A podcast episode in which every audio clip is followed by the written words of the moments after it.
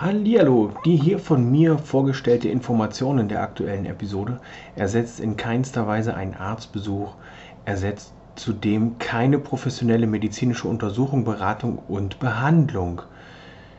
Du als Nutzer akzeptierst und bestätigst, dass die zur Verfügung gestellten Inhalte keinesfalls dazu verleiten sollen, verspätet einen Arzt aufzusuchen, eine ärztliche Behandlung abzubrechen, eine Selbstdiagnose zu stellen oder eine Behandlung vorzunehmen, ohne den qualifizierten Rat eines Arztes. Diese Podcast-Folge und wie alle anderen auch wurden zu rein informellen Zwecken erstellt und mit größter Sorgfalt recherchiert und geprüft. Allerdings war kein Arzt an deren Entwicklung beteiligt. Du als Zuhörer handelst auf eigenes Risiko, eine Haftung für die Richtigkeit der Inhalte ist ausgeschlossen.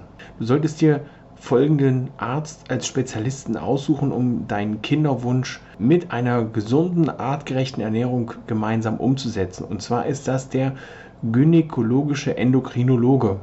Oder du suchst dir einen erfahrenen Gynäkologen und einen erfahrenen Endokrinologen. Dann hast du zwar zwei Ärzte, aber sie können dich in der Hinsicht auch super unterstützen, können dir sagen, welche Hormone du in welcher Dosis nehmen musst. Die gesunde Ernährung ist natürlich das i-Tüpfelchen auf der ganzen Sache. Was du tun kannst mit einer gesunden Ernährung in Hinsicht auf den Kinderwunsch mit Hashimoto, das erfährst du in der nächsten, in der aktuellen Episode von Leichter Leben mit Hashimoto, der Podcast. Viel Spaß!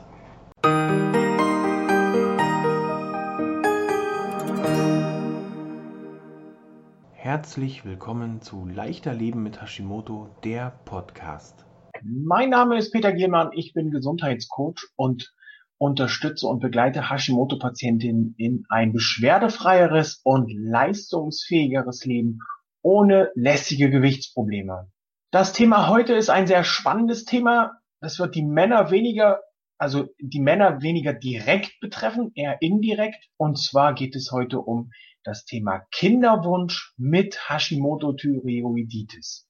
Hashimoto ist ja weit bekannt als eine Krankheit, die mehr Frauen betrifft als die Männer. Und aus dem Grund ist es leider so, dass die Frauen in dem Moment quasi die Leidtragenderen in dieser ganzen Geschichte sind. Ähm, da die Schwangerschaft ja nun mal von den Frauen absolviert wird, zum Glück, muss ich als Mann sagen. Allergrößten Respekt vor jeder Frau, die schwanger ist und schwanger wird und ähm, das Kind zur Welt bringt. Ich als Mann, ich könnte das nicht. Ich habe hier eine kleine Stelle am Finger, das, oh, das sind Höllenschmerzen. Also, Frauen, die Hashimoto haben, machen sich ernsthaft Sorgen, wenn es um einen Kinderwunsch geht, denn hier gibt es mehr zu beachten als bei Frauen, die schwanger werden wollen ohne Hashimoto. Generell bleibt erstmal oder gilt erstmal zu sagen, dass die Schilddrüse für eine ganze Menge an Prozessen verantwortlich ist im menschlichen Körper. Unter anderem geht es hier auch um einen ausgeglichenen und äh, angenehmen Stoffwechsel, der sich leider auch bei den Frauen auf die Fruchtbarkeit auswirken kann.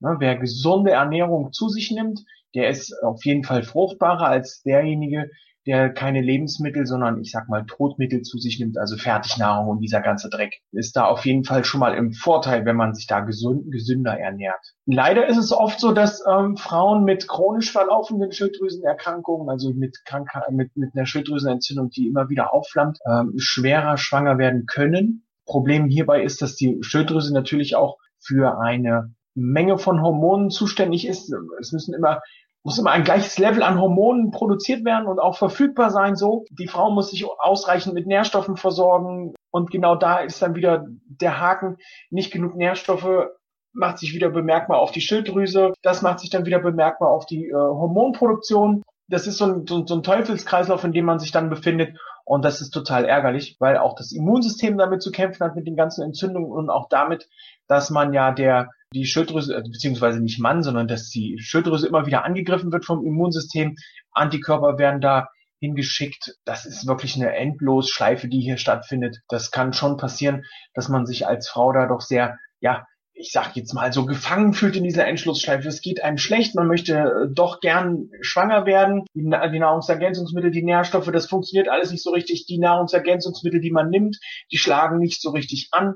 Man weiß nicht so richtig, wie soll ich mich ernähren, worauf soll ich achten. Jeder erzählt was anderes. Wichtig ist, dass ihr wisst und erfahrt, habt ihr Hashimoto und wie können wir es behandeln? Ein großer Bestandteil der Hashimoto-Behandlung liegt in meinen Augen hier in der Ernährung. Hier kann man eine ganze Menge machen. Neben der Substitution mit Hormonen ist natürlich der Ernährungsbaustein ein ganz, ganz großer. Daher ist es wirklich sehr wichtig, dass nicht nur der Ernährungsbaustein beachtet wird, sondern dass ihr euch auch einen erfahrenen Spezialisten zur Seite holt, hier mit einem äh, entweder mit einem Gynäkologen und einem Endokrinologen zusammenarbeitet, also mit dem Frauenarzt und demjenigen, der sich mit der Schilddrüse im Speziellen auskennt, oder ihr habt das Glück und findet einen Achtung, Zungenbrecher, gynäkologischen Endokrinologen, der dann hiermit unterstützen kann und euch betreut. Auf die gesunde Ernährung gilt es natürlich auch zu achten, damit das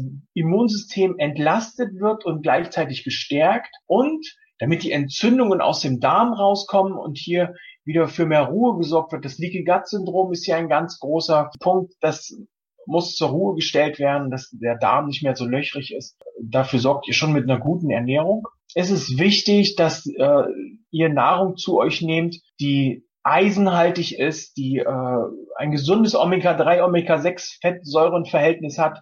Hier gilt es also wirklich da ein, ein richtiges ein Gleichgewicht zu finden. Natürlich in Zusammenarbeit mit euren Ärzten kann es auch passieren, dass entweder sogar entweder nur während der Schwangerschaft oder auch in dem Moment, wo ihr den Kinderwunsch schon ins Auge fasst, dass die Schilddrüsenhormone ein kleines bisschen angehoben werden müssen. Wie die Hormone aussehen müssen, wie der TSH-Wert aussehen muss, in welchem Bereich sich das alles bewegen muss, um dann aus dem Kinderwunsch auch eine Schwangerschaft herzuleiten, dass das auch wirklich alles funktioniert. Natürlich ohne Garantie, nicht, dass ihr jetzt auf die Idee kommt, der Peter hat es gesagt. Ähm, nein, das ist natürlich auch von vielen anderen Faktoren dann noch zusätzlich abhängig, so wie bei einer normalen Schwangerschaft. Aber worauf ihr auf welche Hormone ihr achten sollt und worauf es dann noch ankommt, das klären wir dann in der nächsten Folge. Wenn du jetzt auch noch mehr über Ernährung wissen möchtest, dann lade ich dich ganz herzlich ein, in meine Facebook-Gruppe mit Hashimoto voller Energie und leistungsbereit ohne Gewichtsprobleme. Dort bist du natürlich herzlich willkommen. Den Link packe ich in die Beschreibung und dort klickst du drauf und kommst zu uns. Ich sag dann Tschüss bis zum nächsten Mal. Wir hören uns, wir sehen uns. Bis bald. Ciao.